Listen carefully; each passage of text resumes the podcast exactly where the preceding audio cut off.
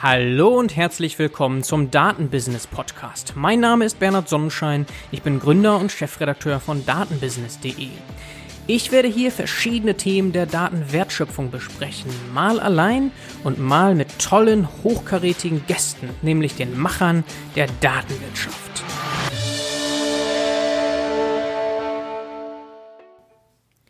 Heute haben wir zu Gast Claudia Poling von T-Labs, Telekom Innovation Laboratories. Hallo und herzlich willkommen. Hallo und vielen Dank für die Einladung. Sehr gerne. Frau Poling, Sie sind Wirtschaftswissenschaftlerin und haben verschiedene, viele Stationen schon inne gehabt im Bereich Analytics und Marketing. Von daher würde ich gerne an Sie übergeben, dass Sie vielleicht einen eigenen Schwerpunkt legen in Ihren Werdegang und wie Sie zu Ihrer aktuellen Position gekommen sind. Also wie das oft im Bereich Data Science ist, gibt es gar nicht so den geradlinigen Weg, also jedenfalls nicht in der Vergangenheit, sondern bei mir war es relativ einfach gestartet mit einem Wirtschaftsstudium an der TU in Berlin.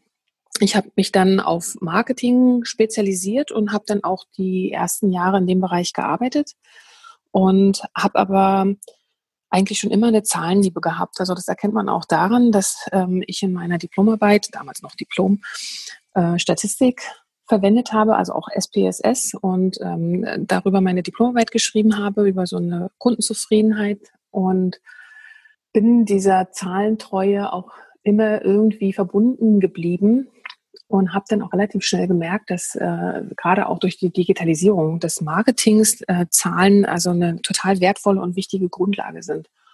Und ähm, bin dann ja vor über zehn Jahren auch bei der Deutschen Telekom gelandet und habe da allerdings auch in den T-Labs erstmal im Bereich Marketing und Kommunikation gearbeitet, allerdings auch schon von Anfang an in einem Themenfeld Data Analytics. Und das heißt, also wir haben tatsächlich auch schon vor zehn Jahren uns damit beschäftigt und habe mich dann selber auch dafür sehr begeistern können und habe dann ein Data Science Studium hinterhergeschoben neben der Arbeit und habe dann festgestellt, ja, das äh, ist irgendwie so spannend und auch ähm, die Zukunft, dass ich komplett in dem Bereich arbeiten möchte und habe dann umgesattelt. Mhm. Mhm. Ja, das war dann so 2012, 13, 14 rum oder wann war das? Dass ich ähm, umgesattelt bin auf Data Science. Genau, genau. Also es ist so, dass ähm, eben wie gesagt wir schon in 2013 uns mit Data Science Themen beschäftigt haben in Richtung Recommendation und da auch äh, einige Startups ausgegründet haben. Also da fing es dann an. Mhm. Und tatsächlich jetzt Data Science studiert habe ich 2017 und dann ähm, habe ich auch ein Projekt gestartet, wo es um die Datensouveränität geht. Und das heißt also so in dieser Zeit fing dann die Umorientierung an. Ah ja, okay. Gut, also sehr lange bei der Deutschen Telekom und jetzt seit zwei Jahren bei T-Labs, das wiederum ein Teilunternehmen ist der Deutschen Telekom. Korrekt.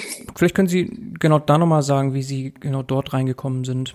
Also die, die T-Labs sind ja der RD, also der Forschungsbereich der Deutschen Telekom. Und ähm, ich hatte schon vorher dort auch gearbeitet, eine Zeit lang.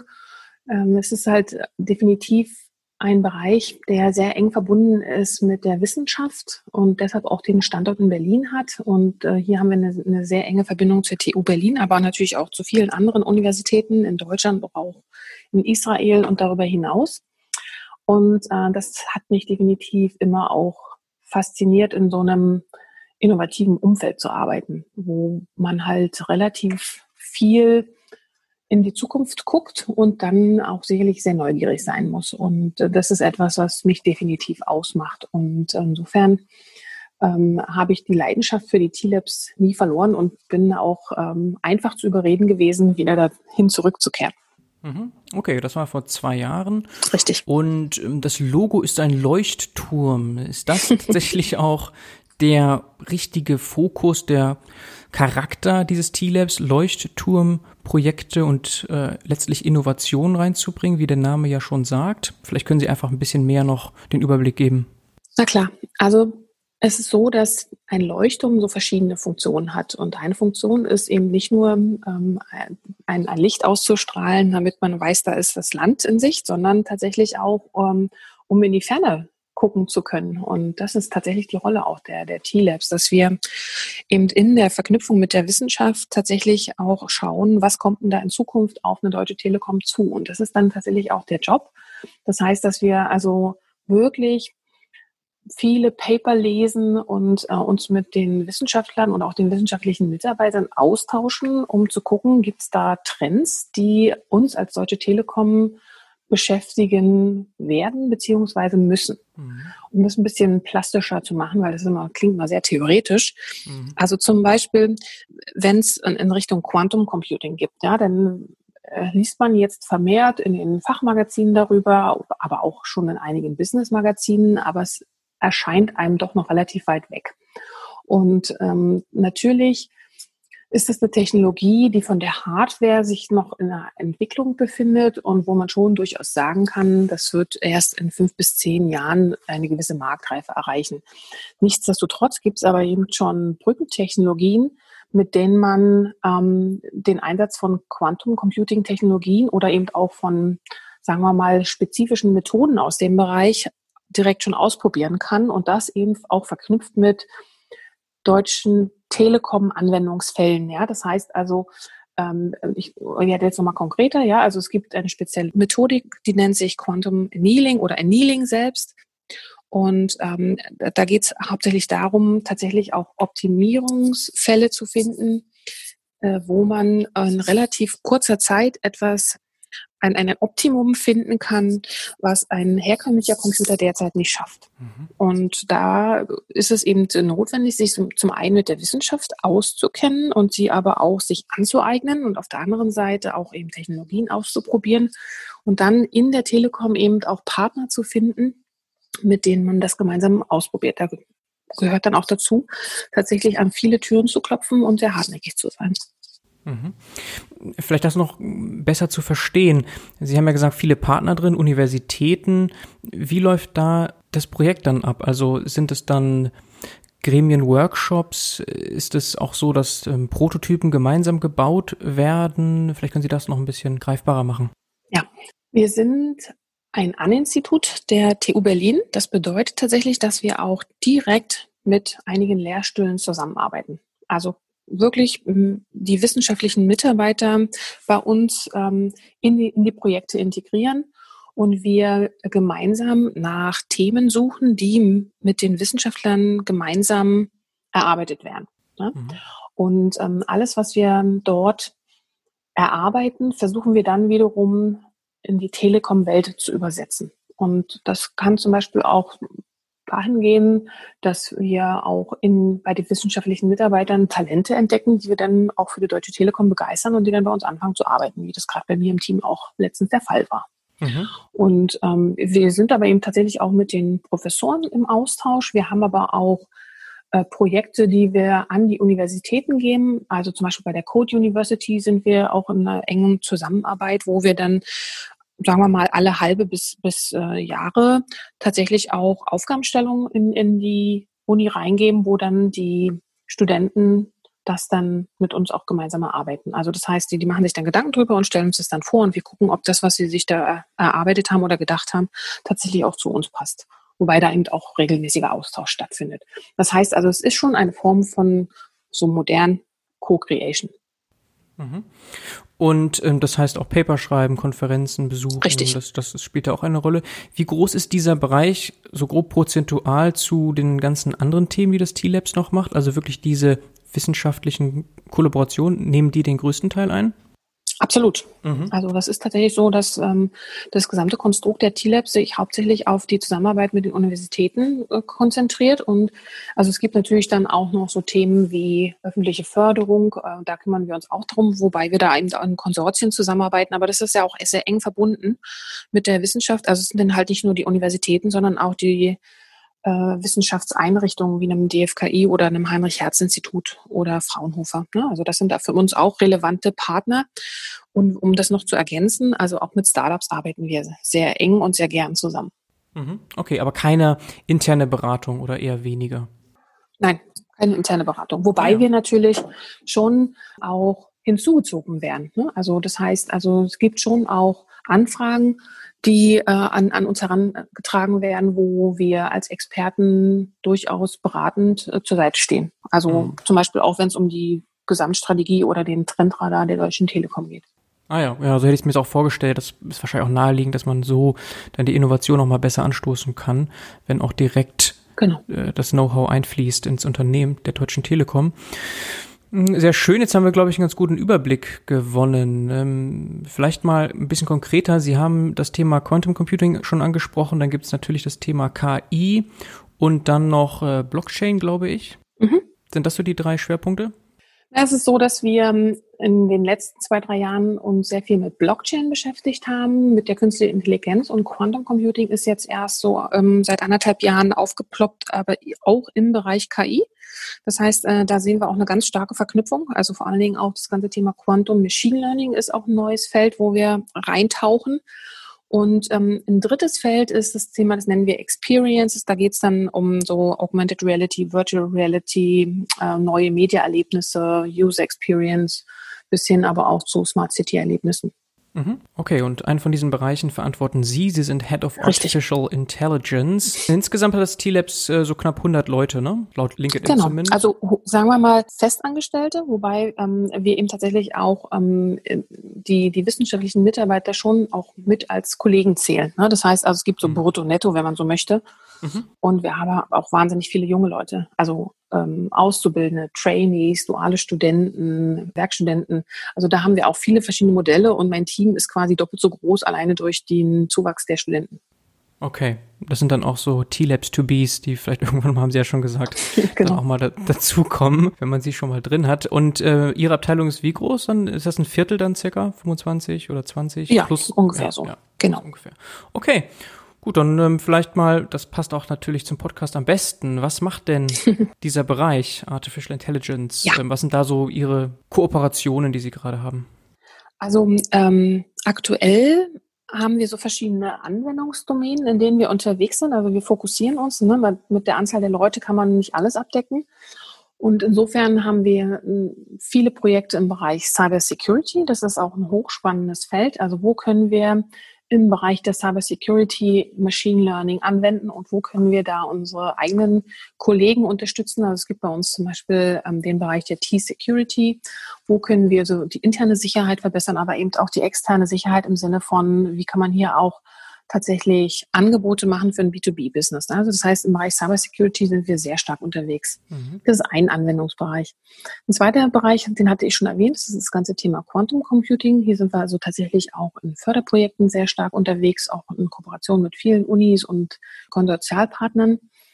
Und ähm, dann haben wir noch einen Bereich, ähm, der ist sehr stark im Bereich Netzwerk hm, sagen wir mal, fokussiert, wobei wir hier aber auch das Thema Sustainability nochmal versuchen mit abzudenken. Das ist also quasi, wie können wir im Netzwerk noch effizienter werden?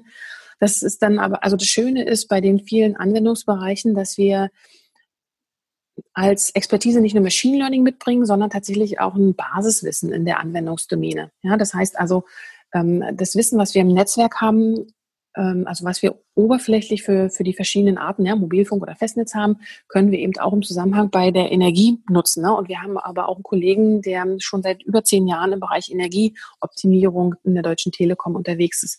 Das heißt also, das, das Schöne ist tatsächlich, dass die Kollegen ähm, mehrere Expertisen mitbringen. Und das ist genau das Wichtige auch im Bereich Machine Learning, dass man halt nicht nur von der Theorie herkommt, sondern dass man also das ist das Besondere, was auch die, die DNA der T-Labs ausmacht. Die Mitarbeiter können auf einer Augenhöhe mit den Wissenschaftlern reden, sind selbst auch viele äh, PhDler oder Doktoren, Ingenieure, Physiker, Mathematiker, sind aber auch auf der anderen Seite eben ähm, sehr gut in, in Machine Learning selbst unterwegs und kennen auch die verschiedenen Methoden und, ähm, und bringen dann eben auch noch ihre Erfahrungen der letzten Jahre mit. Also das ist schon eine, eine, eine hochspannende Mischung.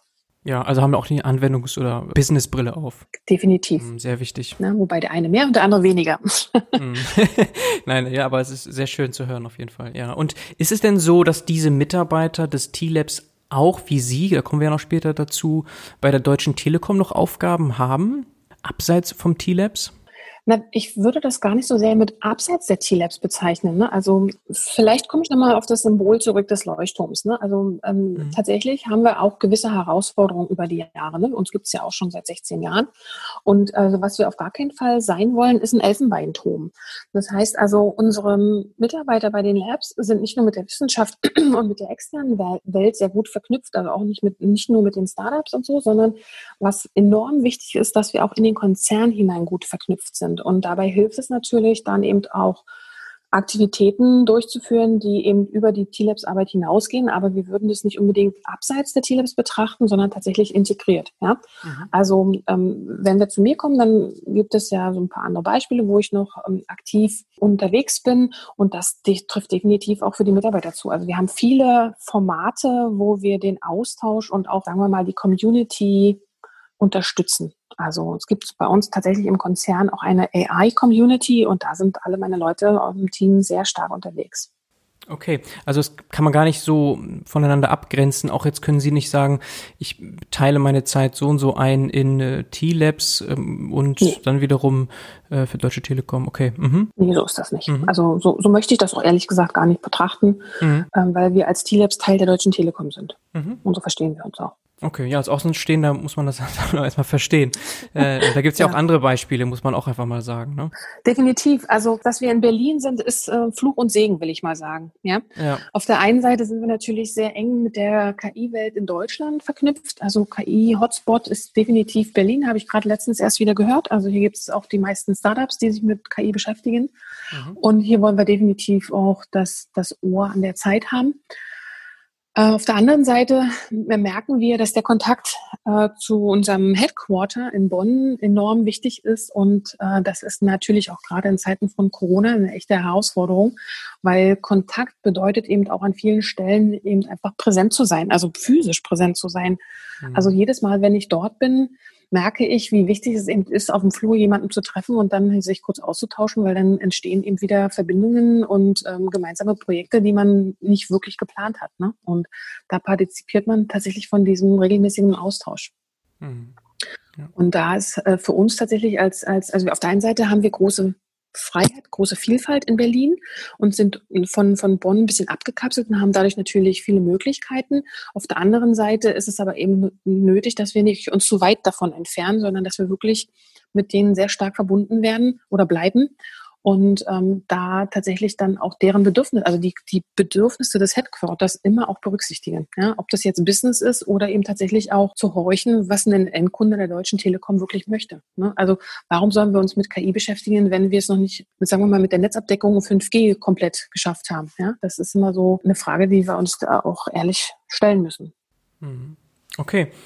Und jetzt zurück zum KI-Thema. Sind es Themen wie aktuell sehr heiß auch Natural Language Generation, die Sie da antreiben? Kann man das mal so unterteilen? Ist das nee, einfach alles durch die Bank? Das, mhm. Ja, also tatsächlich ist das ganze Thema Voice, ja, mhm. also die, das Verständnis von, von Sprache bei uns schon raus. Das ist für uns ah, quasi ja. schon ein Thema, womit, also, womit wir bei, bei den Labs gesagt haben, das ist bei uns im Innovationsbereich insgesamt schon angekommen. Das heißt, äh, alles, was so, sagen wir mal, unter dem Stichwort Voicification fällt, werden von vielen, vielen anderen Kollegen, die sich auch mit KI beschäftigen, bereits abgedeckt. Mhm. Weil es nicht mehr in dieses fünf bis zehn Jahre Window fällt. Richtig, ja. genau, weil mhm. das, das haben wir vor zehn Jahren tatsächlich begonnen. Also mhm. ich erinnere mich noch, als Siri aufkam, war bei uns die Nachfrage bei den Labs, ob wir dann da in der Richtung auch etwas hätten. Und da hatten wir äh, eine App entwickelt, die nannte sich damals Ask Wiki. Und da äh, hat tatsächlich ein Kollege aus den Labs heraus eben mit dieser App das ganze Thema Sprachverarbeitung, Sprachverständnis, Kontext und so ausgetestet und hat im Prinzip das nur anhand einer App als POC gebaut. Ja? Also das heißt, dass alles das, was wir erarbeiten, nicht nur in der Theorie funktioniert, sondern auch in der Praxis. Und da konnten wir dann schon auch ganz gut ähm, etwas abliefern, was auf jeden Fall schon mit, also mit Siri nicht mithalten konnte, aber was quasi in eine ähnliche Richtung ging. Und äh, auch da haben wir mit, mit einem Professor ziemlich stark schon zusammengearbeitet und auch das Thema Qualitätssicherung in dem Bereich der, der Verarbeitung mitgeprüft. Also zum Beispiel auch die Erkennung von Emotionen in der Sprache. Also das sind Themen, die, die hatten wir tatsächlich schon vor zehn Jahren. Mhm, okay, sehr spannend. Ja, also wir werden ja das Startup Rasa kennen, was die in dem Zeitfenster noch sehen, so post fünf Jahre, ist diese Kontext abhängige Kommunikation. Also wir wissen ja, ja dass Chatbots heute noch nicht allzu schlau sind. Ja. Ne? Ähm, was ist denn da Ihr Kommentar dazu? Das ist definitiv auch ein, ein, Thema, was ich schon vor zehn Jahren von dem Kollegen erklärt bekommen hatte. Ne? Also der hat mir damals gesagt, dieses, dass man den Kontext tatsächlich erkennt, dass man eben, ähm, was ein menschliche, eine menschliche Intelligenz in der äh, Lage ist zu verstehen, dass einer Maschine beizubringen, ist wahnsinnig schwierig. Also tatsächlich, dass in einem Satz bestimmte Wörter eben zusammengehören und bestimmte Wörter ähm, eine andere Bedeutung plötzlich haben, wenn man sie dann in einem anderen Kontext setzt. Und das ist etwas, dazu muss man, glaube ich, lange trainieren. Aber das sind Themen, äh, die wir bei den Labs derzeit nicht verfolgen, sondern das haben wir ähm, also unseren Kollegen im Bereich Innovation übergeben, die ähm, da durchaus auch weiter daran arbeiten. Mhm. Okay, jetzt sind wir alle ganz gespannt zu hören, was denn jetzt gerade die Kernthemen sind. Was können wir denn als Innovationsthemen erwarten, so in fünf bis zehn Jahren, Ihrer Meinung nach? Quantum Computing hatte ich ja schon erwähnt. Also da glauben wir sehr daran, dass das uns auch in Zukunft betreffen wird. Jetzt nehme ich aber noch ein anderes Beispiel von einem laufenden Projekt, wo wir uns um die Robustheit von künstlicher Intelligenz kümmern. Das heißt, mhm. es gibt ja viele Unternehmen, die sich ethische Grundsätze auferlegt haben, die sagen, also wenn wir KI verwenden, dann folgen wir bestimmten ethischen Grundsätzen. Das äh, hat die Deutsche Telekom sogar schon 2018 herausgegeben. Und äh, das ist natürlich, ähm, finde ich, eine, eine, schöne Selbstverpflichtung. Ähm, und jetzt ist aber eben auch spannend, wie kann ich das denn jetzt technisch auch prüfen? Also wie kann ich denn auch sicher sein, dass bei mir beim Einsatz von künstlicher Intelligenz nichts schief läuft? Mhm. Also um das jetzt nochmal so zu konkretisieren, also wir schauen uns das jetzt anhand von drei Dimensionen genauer an in diesem Projekt. Es gibt bestimmt noch mehr Dimensionen, die da mit reinspielen, aber wir haben jetzt an einer Stelle angefangen und da schauen wir uns das Thema Adversarial Attacks an. Das heißt also eine Verzerrung, die absichtlich hinzugefügt wurde. Mhm. Also das kennt man aus dem autonomen Fahren. Also in der Wissenschaft wird es ähm, erstmals im Zusammenhang mit der Bilderkennung gebracht und dann eben auch mit, der, mit dem autonomen Fahren. Das heißt, ich kann zum Beispiel ein Stoppschild, einen Aufkleber hinzufügen und die KI erkennt dann nicht mehr das Stoppschild, sondern erkennt möglicherweise sogar etwas anderes, wie zum Beispiel ein Geschwindigkeitsschild mit 30 oder 50. Mhm. Wäre eine verheerende Verzerrung. Ne? Ja, also ohne dass wir Menschen das merken, weil da einfach nur ein ohne, Pixel richtig, oder irgendwas verändert genau. wurde. Ne? Ja. Also man spricht von einem Rauschen, ne? also von, mhm. von einem Noise, welches hinzugefügt wird. Und das kann man natürlich auch übersetzen in eine, also wir bei der Deutschen Telekom haben jetzt ja mit autonomem Fahren weniger zu tun, aber wir haben beim Thema Audio, das hatten wir ja auch gerade schon, ne? Mhm. auch bei Audio kann man Geräusche hinzufügen, die fürs menschliche Ohr nicht hörbar sind. Mhm. Und dann könnte ich zum Beispiel, nehmen wir mal an, ich führe ein Gespräch mit einem Kundencenter, wo eine Maschine dranhängt, also noch kein, kein menschlicher Service-Mitarbeiter an der anderen Seite hängt, sondern ein, eine künstliche Intelligenz, die erstmal quasi, kennt man ja heutzutage, ne, aus der Hotline heraus, dass am Anfang öfters jetzt auch schon mal Maschinen eingesetzt werden. Und wenn ich jetzt also durch ein, ein Audiosignal tatsächlich da manipulieren kann, also entweder zum Beispiel, dass ich mich als ein Kunden ausgebe, der ich gar nicht bin, oder ich komme plötzlich an Daten heran. Also das sind jetzt alle Schreckensszenarien, die gibt es noch nicht in der Realität, aber das sind natürlich Attacken, die durchaus irgendwann auftauchen könnten. Und dazu muss man einfach dann als Unternehmen vorbereitet sein und entsprechende Gegenmaßnahmen eingeleitet haben. Oder man achtet eben bei der Entwicklung der KI darauf, dass eben die robust genug ist, um solchen Manipulationen standzuhalten. Mhm. Und also dieses ganze Thema Adversarial Attacks betrifft eben auch den Audiobereich. Das ist eine Dimension, die wir uns anschauen und dann aber natürlich auch das Thema Bias, also ähm, eine Benachteiligung durch, ähm, sagen wir mal, historische Daten, die eben auch auftreten können. Auch hier kann man Machine Learning Modelle daraufhin prüfen, dass zum Beispiel bei der Verarbeitung von Kundendaten eben keine Verzerrungen auftauchen, also keine Benachteiligung von irgendwelchen Menschen, die einer Minderheit in der Vergangenheit angehört haben. Also wo quasi eine KI etwas gelernt hat, was eben nicht für eine Mehrheit zutrifft. Ne? Mhm. Also heutzutage sagt man da, man braucht ein diverses Team und möglichst keine Blackbox-Algorithmen, aber das sind ja dann keine, sagen wir mal, Innovationsthemen. Also da wird wahrscheinlich noch viel mehr kommen, was uns das abnimmt auf technologischer Seite. Absolut. Ne? Also das heißt aber, wir gucken uns jetzt tatsächlich eben konkrete ähm, Modelle an, die bei der Deutschen Telekom eben im Einsatz geplant sind, ob wir da eventuell auch schon einen Bias finden und dass wir den eben äh, herauslösen. Ja? Das mhm. ist also ein Forschungsprojekt. Und ähm, die Idee ist dann, ein, ein Tool zu bauen, welches wir eben intern bei uns einsetzen können, wo man dann mit all den KI-Kollegen im Konzern ähm, das checken kann, also wie ein Assessment Center, dass man die verschiedensten Dimensionen eben abprüft. Und bei uns wäre noch die dritte Dimension ähm, so das Thema Privacy in den Trainingsdaten. Das ist also auch ein Feld, was bisher, sagen wir mal, noch nicht genügend Berücksichtigung findet. Ja, also nicht nur den Daten selbst, sondern tatsächlich auch, dass man die Trainingsdaten absichert, dass die nicht, also dass quasi aus den Trainingsdaten heraus Informationen gelesen werden können, die vielleicht sensitiv sind. Mhm. Ja, dann das ist doch schon mal ein schönes, nochmal ein letztes Beispiel vielleicht für die Themen, die Sie beschäftigen. Okay, jetzt haben Sie gesagt, man kann das nicht so genau trennen, Deutsche Telekom und T-Labs. Es ist nun mal ein und dasselbe. Trotzdem sehe ich auf LinkedIn, sind Sie bei der Deutschen Telekom noch mit der Position dabei Product Owner, Data Cockpit und 360 Grad Customer Dialogue. Vielleicht können Sie darauf noch eingehen und vielleicht auch noch generell auch weitere Aufgaben, die Sie so haben, neben der T-Labs und Artificial Intelligence Verantwortung? Also das erste ist relativ schnell erklärt. Das ist ein Projekt, was ich vor einigen Jahren mit äh, Kollegen aus der Telekom Deutschland gestartet habe. Und ähm, das ist allerdings ein, ein, Thema, welches bei mir aktuell nicht mehr im, im Fokus steht, sondern das, da ging es darum, dass wir ein Data Cockpit gebaut haben, um dem Kunden die Möglichkeit zu geben, eben die Souveränität über die Daten zu behalten. Das geht sehr stark in Richtung Aufklärungsarbeit. Da gibt es also jetzt auch noch auf der telekom.com einen schönen Bereich, der eben auch den Kunden, den Endkunden der Deutschen Telekom erklärt, was wir denn eigentlich alles für Daten haben, was, wie wir diese verarbeiten, dass sie geschützt sind und wo man eben auch Möglichkeiten hat, das dann entsprechend einzusehen. Und da haben wir dann auch ein bisschen in die Zukunft geschaut, wie denn so ein Cockpit aussehen könnte, wenn man denn eben zum Beispiel die Daten auch freigibt für andere Themen. Ne? Also das ist also ein, ein, auch ein Forschungsprojekt gewesen und darum kümmert sich aber jetzt hauptsächlich die Telekom Deutschland drum. Und deswegen eben auch Kundendialog, ne? 360 Grad Kundendialog. Mhm. Es hört sich aber schon so ein bisschen nach der dritten Dimension an, die Sie eben noch hatten mit dem Thema Privacy. Also soweit scheint es dann wirklich nicht zu sein.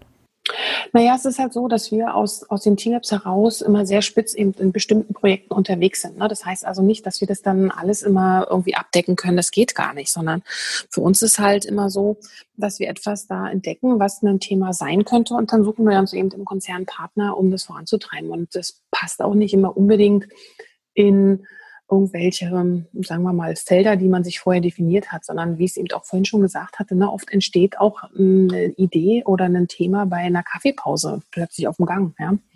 Und insofern kann dann eben auch mal was Größeres draus entstehen. Das heißt aber nicht unbedingt, dass man dann immer gleich in so einem großen Zusammenhang schaut. Ne? Also wir sind als T-Labs am Anfang immer recht spitz unterwegs und gucken dann, dass man das eben auch skalieren kann. Und das passiert übrigens auch, dass wir da eine Idee haben, die dann auch gar nichts wird. Ne? Also das, das passiert auch. Okay. Und ist es denn so, dass sich viele Menschen für ihre Daten interessieren? Können Sie das sehen, dass das genutzt wird viel? Das ist eine schöne Überleitung. Ähm, mhm. ähm, also ich habe ja auf LinkedIn auch einen Post, wo es zum Beispiel um einen AI-Hackathon geht. Das ist übrigens aus dem Frauennetzwerk der Deutschen Telekom heraus organisiert. Mhm. Vor zwei Jahren gestartet und da ist tatsächlich in 2018 auch der Hackathon nur für Frauen gewesen. Und die Idee war, dass wir eben hier die, die Einstiegsbarrieren beseitigen wollten, weil wir mitbekommen haben, dass es äh, ganz andere Mechaniken gibt, wenn äh, Frauen sich tun und sich manchmal scheuen, auf einem normalen Hackathon sich zu bewerben, weil sie möglicherweise denken, dass sie nicht Experte genug sind, ja? was äh, leider Gottes äh, selten eigentlich der Fall ist, sondern ganz oft sind äh, die, die weiblichen Data Scientists mindestens genauso gut. Mhm ihnen die Scheu zu nehmen, haben wir gedacht, dann werden wir mal nur einen Hackathon für Frauen organisieren. Und in, genau in dem Hackathon stellen wir Daten der Deutschen Telekom in einem geschützten Umfeld zur Verfügung und äh, werden das dann jetzt auch Ende Oktober wieder tun. Ist, äh, dieses Jahr ist ja unser Content-Partner die Telekom Mobility Solutions, um also nicht nur das Thema Diversity voranzubringen, sondern eben natürlich auch Ergebnisse erarbeiten, aber eben auch Möglichkeit zu geben, eben mit Telekom-Daten mal zu arbeiten, was sonst eben tatsächlich nicht einfach ist. Mhm. Und ja, es gibt viele, die sich für unsere Daten interessieren, aber das ist natürlich definitiv auch den wir ähm, schützen müssen und wo wir natürlich eben darauf achten müssen, ähm, dass der ja nicht in falsche Hände gerät oder dass eben auch, ja, also da, dass wir die Daten nicht einfach rausgeben, ne? So, mhm. um es kurz zu sagen. Ja, und äh, jetzt bei dem Thema nochmal Customer Dialog, ist es auch dort so, dass Kunden tatsächlich sehen wollen, wie ihre Daten verwendet werden? Definitiv. Also ähm, auch mit, im Zuge der Datenschutzgrundverordnung haben wir natürlich einige Fragen erhalten, wo dann halt Menschen wissen wollten, äh, was wir da konkret mit den Daten veranstalten. Ja. Mhm. Also können Sie sehen, dass sich da auch viele ja. Leute einloggen. Mhm. Genau. Es ist halt so, dass ähm, das ist nicht, würde ich mal sagen, genug, ja, weil ich würde mir wünschen, dass sich mehr Menschen für ihre Daten interessieren. Aber was wir definitiv beobachten, ist ein steigendes Interesse. Ja, okay, das hätte ich jetzt nämlich auch so ein bisschen erwartet, dass das Interesse noch viel größer sein sollte. Deswegen trete ich auch gerne mal auf Veranstaltungen auf und plädiere für das Thema Datentransparenz und aber eben auch Datenschutz und äh, dass die Datenschutzgrundverordnung eine tolle Errungenschaft ist für Europa.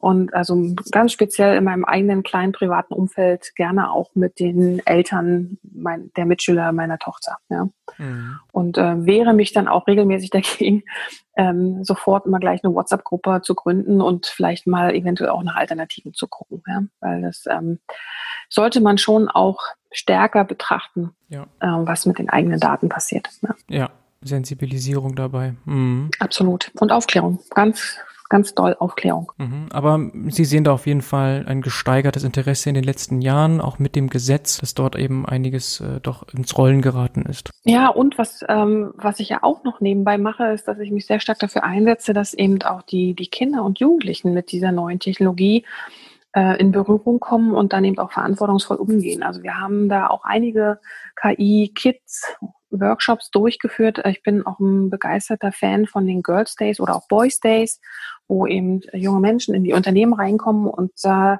nehme ich gerne auch mal das Thema Datenschutz mit oder erkläre denen, was mit Daten so passiert und was wir damit machen, um halt generell ähm, Berührungsängste einerseits zu nehmen und manchmal sind auch Eltern dabei und andererseits eben auch ähm, zu zeigen, dass das definitiv die Zukunft ist und dass man halt nicht lernen muss, damit zu leben, sondern lernen möchte, damit zu leben. Ja? Mhm, okay. Und das ist ja ein relativ trockenes Thema. Da nehmen Sie dann sowas wie WhatsApp oder TikTok oder so als Beispiele?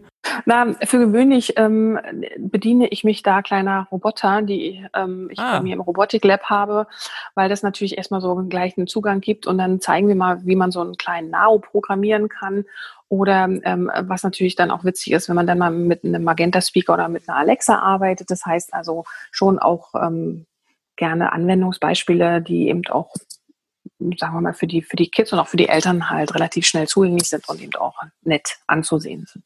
Mhm, okay, sehr schön. Und dann hat man einen guten Aufhänger. Ja, das ist ein sehr schöner Tipp auch für alle, die vielleicht auch diese Sensibilisierung anstreben, als Eltern oder als äh, einfach als auch Mitarbeiter. Ne? Da kann sich ja jeder an die eigene Nase fassen. Ja, definitiv. Also ähm, wir hatten Ranga Yogeshwar, Winterfeldstraße zu Besuch und hat tatsächlich auch an so einem Kinderworkshop teilgenommen. Und äh, das gibt es übrigens auch immer noch auf YouTube und auch im WDR und ARD zu, zu sehen. Ähm, er hatte eine, eine große Reportage gedreht, die heißt Der große Umbruch. Und diesen Kids-Workshop hatten wir zusammen mit einer Forscherin, mit der Stefania Druger vom MIT, die tatsächlich nichts anderes tut, als die letzten zehn Jahre zu forschen, wie Kinder mit neuer Technologie umgehen weit. Und da erkennt man ganz deutlich Unterschiede. Ja? Und ähm, Teil ihrer Forschung in Deutschland war halt unser Kinderworkshop. Okay, dann möchte ich Sie noch eine, naja, vielleicht ein bisschen rhetorische Frage stellen. Die Deutsche Telekom ist ja einer der führenden Technologieunternehmen in Deutschland. Insofern ist KI da zentral. Aber vielleicht können Sie das trotzdem noch kommentieren. Wie wichtig ist denn die künstliche Intelligenz für die Deutsche Telekom und auch gerne generell für die Telekommunikation?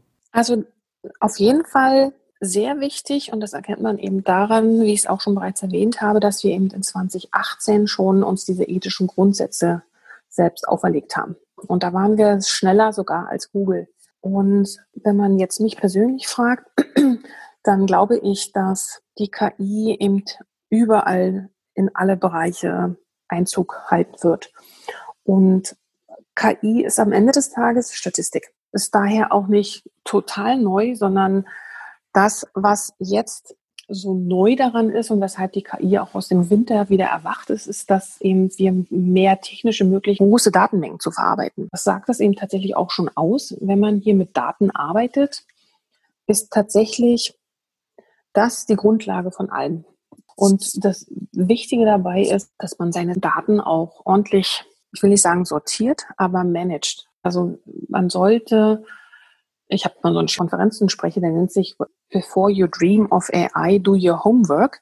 Mhm. Das ist auch ein Zeichen dafür, dass tatsächlich, also beschäftigt wird sich in Zukunft eben auch irgendwann mal mit KI beschäftigen. Das ist so ein normaler Weg, glaube ich. Ja. Einzigen, die sich in Zukunft damit beschäftigen werden, sondern das wird einfach überall sein. Und viele merken gar nicht, dass sie überhaupt auch schon äh, Teilnehmer einer KI sind. Ja, also einfach als Nutzer von bestimmter Software oder im Alltag überall, ne? Ja, es gibt viele, die längst unseren Alltag bestimmt und das ist immer sehr interessant zu sehen, wenn ich dann also tatsächlich mit, mit Menschen spreche, zu beobachten, wenn man ihnen erklärt, dass da eigentlich eine KI dahinter steckt. Mhm. Das ist für viele auch immer noch so ein bisschen so eher scary, Magie, weit weg. Ja. Okay, also KI ist überall, das ist gar keine Frage und trotzdem ist es so, dass viele Unternehmen noch nicht so weit sind in dem Thema. Können Sie vielleicht Tipps geben, wie man sich auf die Reise macht als Unternehmen jetzt ja. AI First zu werden? Ähm, interessant bei diesem AI First finde ich, dass Google tatsächlich glaub, in 2016 schon sich von Mobile First hin zu AI First verändert haben. Mhm. Das sollten viele sich zu Herzen nehmen. Und dabei muss man jetzt nicht mit einer Strategie beginnen, sondern man kann auch in kleineren Projekten erstmal kleine Schritte loslegen. Ja, das heißt, ich brauche jetzt auch nicht eine große Data Science Abteilung und muss jetzt meine äh, besten Experten da hergeben, sondern man kann auch tatsächlich in Kollaborationen, zum Beispiel mit Startups oder eben auch mit Universitäten, kleine Schritte gehen. Und dazu ist es nötig, dass man tatsächlich einen Datensatz zur Verfügung hat, der auch groß genug ist und wo man dann auch sich eine gewisse Freiheit, also einen kleinen Ra einen, einen, einen Raum schafft, wo man gewisse Freiheiten hat, wo man dann eben sagen wir mal so für drei bis sechs Monate mit, wie gesagt, man kann auch extern sich jemanden erstmal zur Hilfe holen und dann versucht an einem Tisch sich mal Gedanken darüber zu machen, was soll denn mir die KI eigentlich bringen? Denn ähm, es bringt gar nichts, da einen Datensatz auf den Tisch zu legen, zu sagen, so bitte macht jetzt mal, sondern tatsächlich ähnlich wie es in der Wissenschaft üblich ist, man hat eine Hypothese oder mehrere Hypothesen und gibt die den Spezialisten und guckt, ob da tatsächlich mit den Daten und auch mit den entsprechenden Fragestellungen und Erwartungen tatsächlich was ging. Einfach mal ausprobieren. Klein anfangen und dann größer werden. Ja, klein anfangen und Kooperation vor allem suchen. Warum sollte man jetzt gleich jemanden einstellen? Man kann durchaus auch um, zu guten Preisen mit Startups da erste Schritte gehen. Und da gibt es wirklich wahnsinnig viele in Deutschland. Nicht nur in Berlin. Mhm. Nicht nur in Berlin. Das ist vielleicht auch noch wichtig zu sagen. Man muss nicht direkt irgendwie einen kleinen Standort aufbauen in Berlin oder Nein. sonst wie sich dort sich umschauen, sondern auch im näheren Umfeld findet man einige Startups, ja. Mhm. Definitiv. Zu den verschiedensten Themen und auch wirklich tolle Startups. Mhm. Also ich war gerade letzte Woche Donnerstag auf der Verleihung von dem Deep Tech Award in Berlin und ähm, also da hatten wir auch tolle Bewerbungen und es war schwer, tatsächlich da auch den Gewinner zu küren. Mhm. Sehr schön. Na, das ist doch äh, eine optimistische Aussicht und nochmal schöne Tipps, auch sehr praktisch, wie man da rangehen kann. Wenn ich noch eine Sache ergänzen darf. Ja, natürlich, sehr gerne. Ähm, also ich hatte da äh, letztens mal mit dem Uli Waltinger drüber gesprochen, der ist der Leiter vom AI Lab bei Siemens und der, der hatte was ganz Spannendes gesagt. Ähm, als es dann auch so um, um Diskussionen ging, ob denn jetzt Amerika und Asien, was KI angeht, eben viel weiter ist als Europa. Und er sagte, das glaubt er nicht. Er glaubt, dass wir ein Vermarktungsproblem haben in Europa. Und ich glaube, damit äh, ist er gar nicht so weit weg von der Realität. Ich denke, dass wir viele Hidden Champions in, in, in Deutschland und aber auch in Europa haben, die sich mit KI beschäftigen. Wir erzählen noch nicht so offen und so laut darüber. Insofern glaube ich, dass es da mit Europa gar nicht so schlecht aussieht, was KI betrifft. Okay, das ist auch nochmal spannend zu hören. Denn man sieht und hört zwar immer wieder AI, AI, AI überall, aber doch im Verhältnis zu den Staaten und China vielleicht unterrepräsentiert in Deutschland. Ja, wie gesagt, Hidden Champions. Mhm.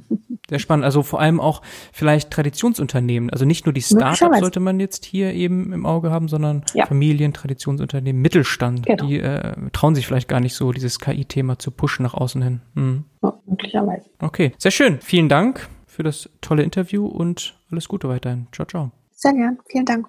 Tschüss.